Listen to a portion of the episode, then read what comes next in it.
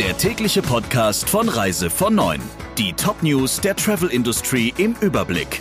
In 15 Sekunden geht's los.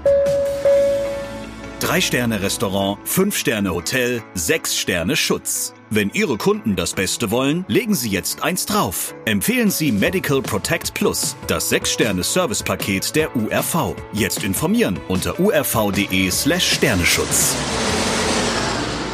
Mit Ursula Lampe. Schönen guten Morgen. Der Touristik setzt auf Schnäppchenpreise und Nahziele. Unsere Frühbucherpreise für 2021 sind günstig wie nie zuvor, wirbt Geschäftsführer Burmester und verspricht, die Preisvorteile, die sich durch die geringe Nachfrage ergeben, voll an die Kunden weiterzugeben.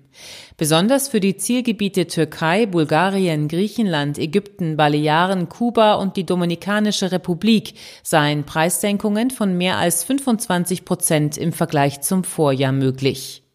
Gleichwohl geht man bei der Tour ITS und Jahnreisen davon aus, dass der Trend auch weiter noch zu Reisen innerhalb Deutschlands und in die Nachbarländer geht.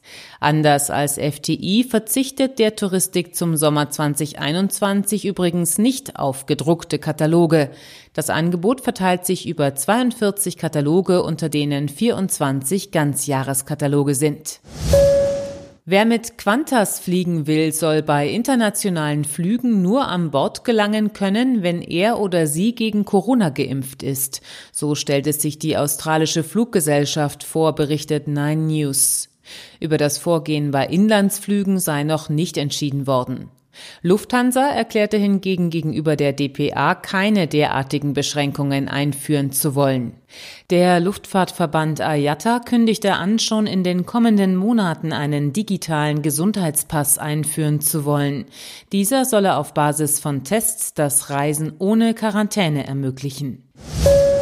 Niederlage für Booking vor dem Europäischen Gerichtshof. Deutsche Hotels dürfen hierzulande gegen Booking klagen und müssen sich nicht vor einem Amsterdamer Gericht wehren. Der Hotelverband Deutschland hatte diese Frage in einem Musterverfahren klären lassen. In dem Fall ging es konkret um eine vom Booking gestartete Rabattaktion, die wohl ohne Zustimmung oder Kenntnis des Hotels Wikingerhof im schleswig-holsteinischen Kropp erfolgt war. Booking wollte Amsterdam als Gerichtsstand durchsetzen, weil sich dort die Europazentrale des Unternehmens befindet. Dem Vorhaben schoben die Luxemburger Richter nun einen Riegel vor. Geht es nach dem Willen von Bayerns Ministerpräsident Söder, soll während der Weihnachtsfeiertage kein einziges Skigebiet in Europa öffnen. Er sehe mit Blick auf die Pandemie ansonsten eine schwierige Entwicklung, so Söder laut BR. Söder springt damit dem italienischen Premierminister Conte zur Seite. Dieser hatte zuvor angekündigt, Kontakte zu den alpinen Nachbarländern aufzunehmen, um über eine mögliche Schließung der Skipisten über die Weihnachtszeit zu diskutieren. Protest kommt dagegen aus den norditalienischen Regionen und aus Österreich. Österreichs Finanzminister Blümel fordert laut dpa eine milliardenhohe Entschädigung, sollten die Skigebiete länderübergreifend erst nach den Weihnachtsferien öffnen.